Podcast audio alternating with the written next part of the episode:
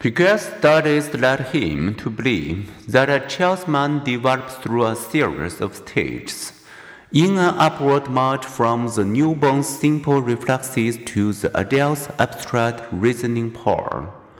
Thus, an eight year old can comprehend things a toddler can't, such as the analog that getting an idea is like having a light turn on you in your head, or that a miniature slide is too small for sliding, and a miniature car is much too small to get into.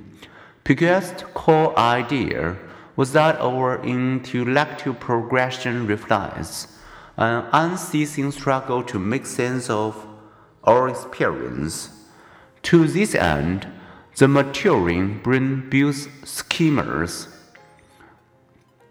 concepts, or mental molds into which we pour our experience. By adulthood, we have built countless schemas, ranging from cats and dogs to our concept of love.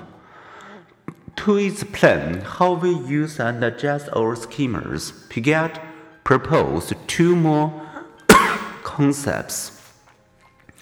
First, we assimilate new experience, we interpret them in terms of our current understandings. Having a simple schema for dog, for example, a toddler, we call all four-legged animal dogs.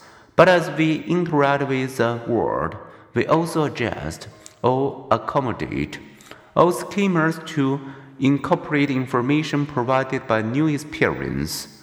Thus, the child soon learns that the original dog schema is too broad and accommodates by refining the category. Many people whose schema of marriage was a man woman union have now accommodated same sex marriage with a broadened marriage concept.